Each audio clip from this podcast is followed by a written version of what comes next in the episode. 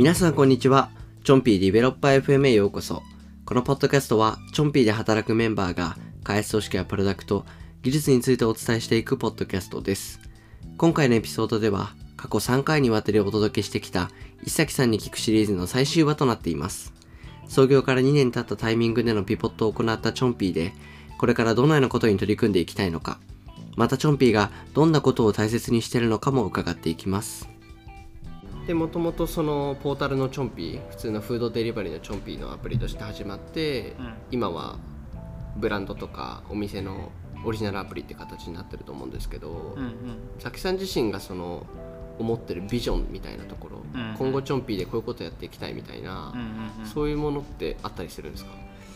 そうですね、まあ、いくつかあるんですけど、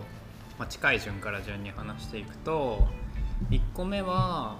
そのそもそも今は、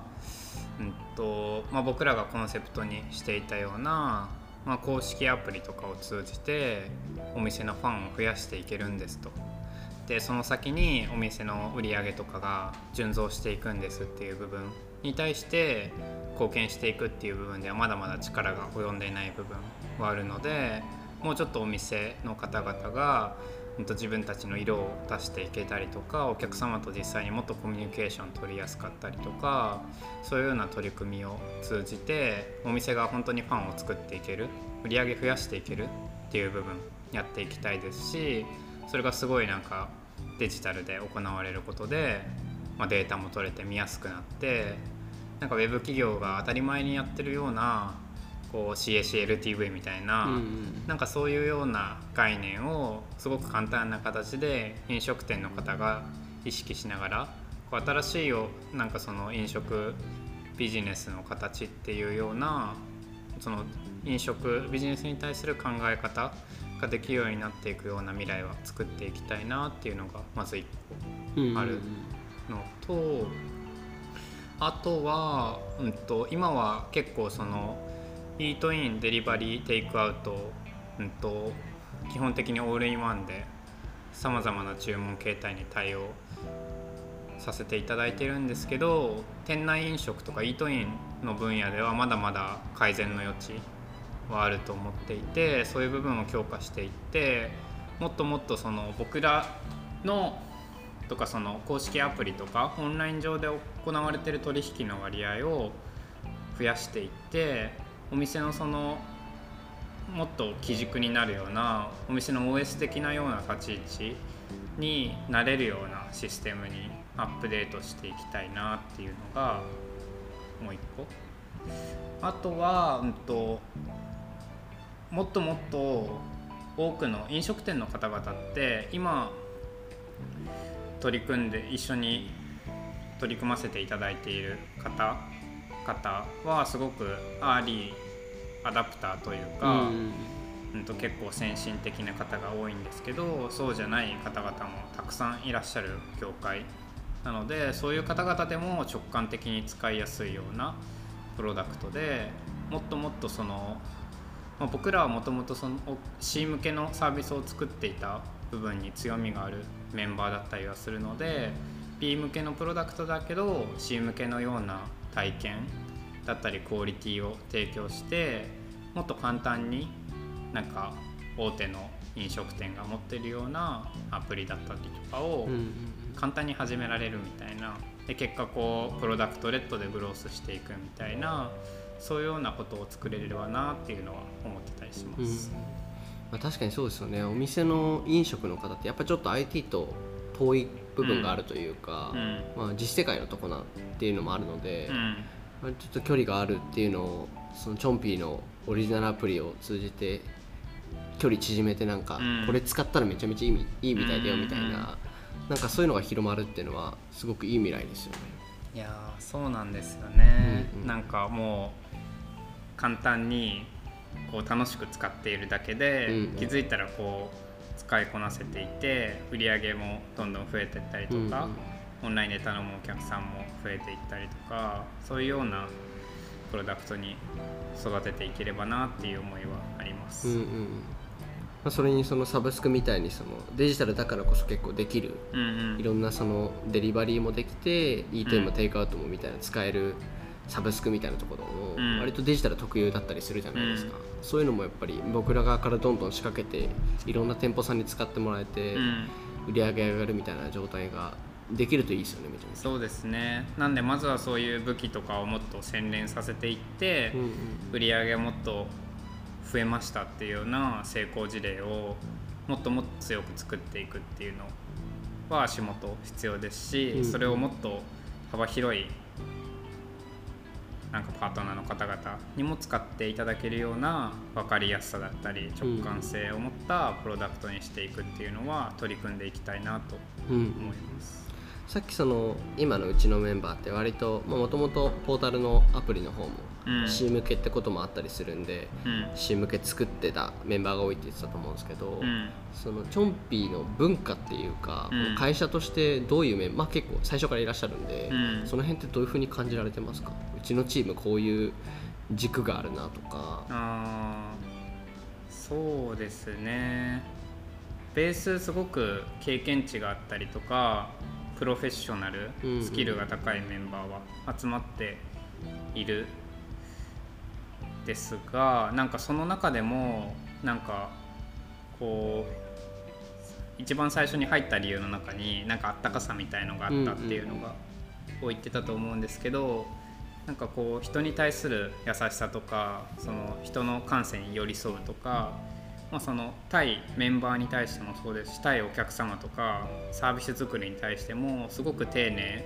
な方とか優しかったり親切な方っていうのがちょっとなんか うん。あんまり表現しきれないんですけど、うん。そういう方はすごい多い印象がありますね。うんうん。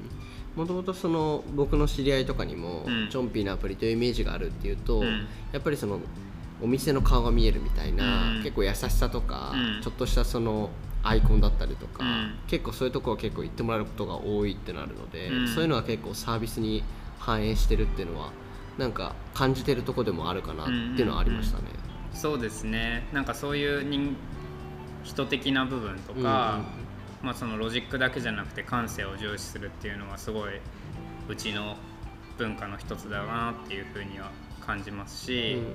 あとなんかその丁寧っていう部分でもなんかこう今3ステークホルダーいますけどそこに対するなんか誠実さというか、うんうんうん。なんかこうある意思決定をするときにいやこれそれだとパートナーの方が大変になるとか、うんうんうんそれだと配達員の方が大変になるとかそれってなんかお客様にとってどう思うみたいなそこに対するなんか意志の強さとかなんかこだわりみたいのはかなり強いメンバーが多いように感じますね。まあ、確かにそうですよね。このチョンピーのサービスの性質上やっぱりステークホルダーがさっきも言った通り、うん。複雑だし、うん。絡み合ってる。でもそれぞれが絶対いなきゃいけない存在っていうのもあるので、そこは本当にバランス取るのがやっぱ難しいっていうのは複雑性とか感じますもんねそこら辺は。うん。うん。そうですね。まあ結果その僕らがプラットフォームとして長期的にその何ですかねサービス提供続けていく上では必要不可欠だと思ってますしなんかそこの長期的に信頼関係築いていくいろんなこのステークホルダーの皆様と信頼関係築いていくっていうところにこう短期的なこう時間とかを言って使ったとしてもなんか真摯にやろうみたいな、うんうん。そういうメンバーは多い気がします。そこは遠回りじゃないんだっていううん。共通認識があるみたいな。うん。うん。ありがとうございます。なんかもともとそのザキさんはご実家がうん飲食系の家族だったってこともあって、割とそういうのに興味あったって感じだと思うんですけど、うん。これからチョンピーにもし興味があるとかって人だと、うん。どういうその一緒に働きたい人みたいなうん。とことかって、まあ、過去いろんな会社にも働かれてたと思うんですけど、うん。どういう方がチョンピーには合うなとか、うん。そういうのとかってあったりしますか？そうですね。やっぱりそのオリジナルアプリとかに軸足を移す中で、一定その間接的といいますか、うん、とパートナーさんをエンパワーメントすることで初めてエンドユーザーのお客様に価値提供できるっていう色がかなり強くなってきて、僕らがコントロールでききるというよりはパートナーさんがあって初めてパートナーさんが前向きになったりとかして初めてつなんだろう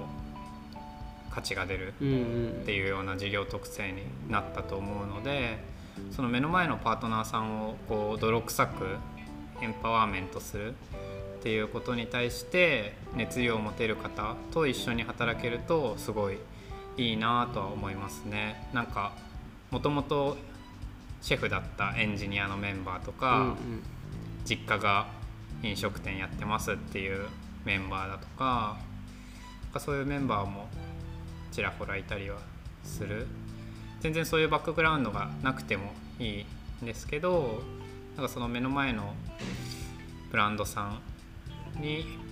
こう行って例えば時には現場を見たりしながらしっかりファクトを集めて、うん。まあ、僕らがこう技術で解決できるように貢献していくっていうような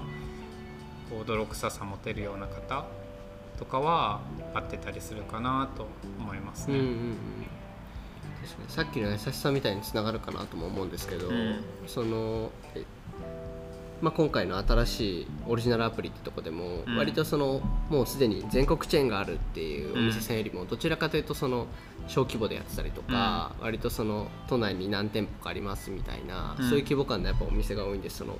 やっぱそこのブランドさんの味を出していきたいみたいな、なんかそういったね優しさみたいなのを持ってる人っていうのは多いですよね。うんうん。そうですね。うん、だからそういうのがやっぱりなんかある種今まではその、まあ、小さい店舗さんとかがアプリ作るって結構そもそも難しいじゃないですか、うんうんうん。まあマクドナルドさんが作れますみたいなのは、うん。確かにまあ大きいし資本力もあるしみたいな、うん。そういうとこがまだでききってない領域に対して、うん。僕らこの今の新しいプロダクトを通じてできるっていうのはなんか魅力的かな。そこに興味があるみたいな人は割と良さそうかなとそうです思いましね。しかも結構そのエンジニアとしてっていうかソフトウェアとしても難しいなとは思っていて、うんなんかその一つのサービスを成立させるために今うちとかだとお客様ポータルアプリが1個はいはい。オリジナルアプリが1個うん。パートナーさん向けの売り上げとか管理する管理画面が1個受注するタブレットが1個で CRM とかやるようなモバイルアプリが1個、うん。で配達員さん向けのアプリが1個。で社内の管理画面が1個、うん。あとチョンピーのウェブサイトもあるのかな？で8個とか、うん、とクライアントがあって、はいはいそうですね。でエンジニアでまともに稼働しているのはその CTO とか PM で兼務でやってるメンバーを除くとフルタイム8人とかうんうんで1人1アプリみたいな。確かにそうですね。人数的にはそうなりますね、ですごいそれが全部別なサービスなわけじゃなくて一つに組み合わさってうん。機能、初めて機能するシステムでもありますしそこのなんだろう優先順位だったりとかなんか開発の効率性みたいな部分はハードルが高いし僕らのサービスだけではなくて本当に飲食店の方々の OS になっていくようなシステムを作ろうと思うとキッチンプリンターと連携するとか、うんうんうん。ポスト連携するとか、はいは EC と連携するとかこう外部連携みたいのも結構必要になってきたりとかそういう部分もあったりするのですごい戦線が広いうんサービスでなんか単純なウェブアプリケーションとは全然難易度が違うなっていうふうにうん。感じるんですよね。でこう目の前のそのリアルな課題とかを見つつなんかその戦線が広い部分で技術的なバックグラウンドを駆使しながらゴリゴリに課題解決するぞみたいな。でもう外食産業アップデートするぞみたいな。そういうような気概のあるようなエンジニアの方とかそこを何作っていくかなんかこう適切にハンドリングしようっていうような PM な PM の方とかそういう方とかはすごい今一緒に働けると嬉しいなっていうのはありますね。いや本当今聞いただけでも複雑性が すごいです。いやあんまりちゃんと数えたことなくて8個も確かにあるんですね、うん。すごい数。いやまだまだメンバー大募集ということですね。そうですね。ありがとうございました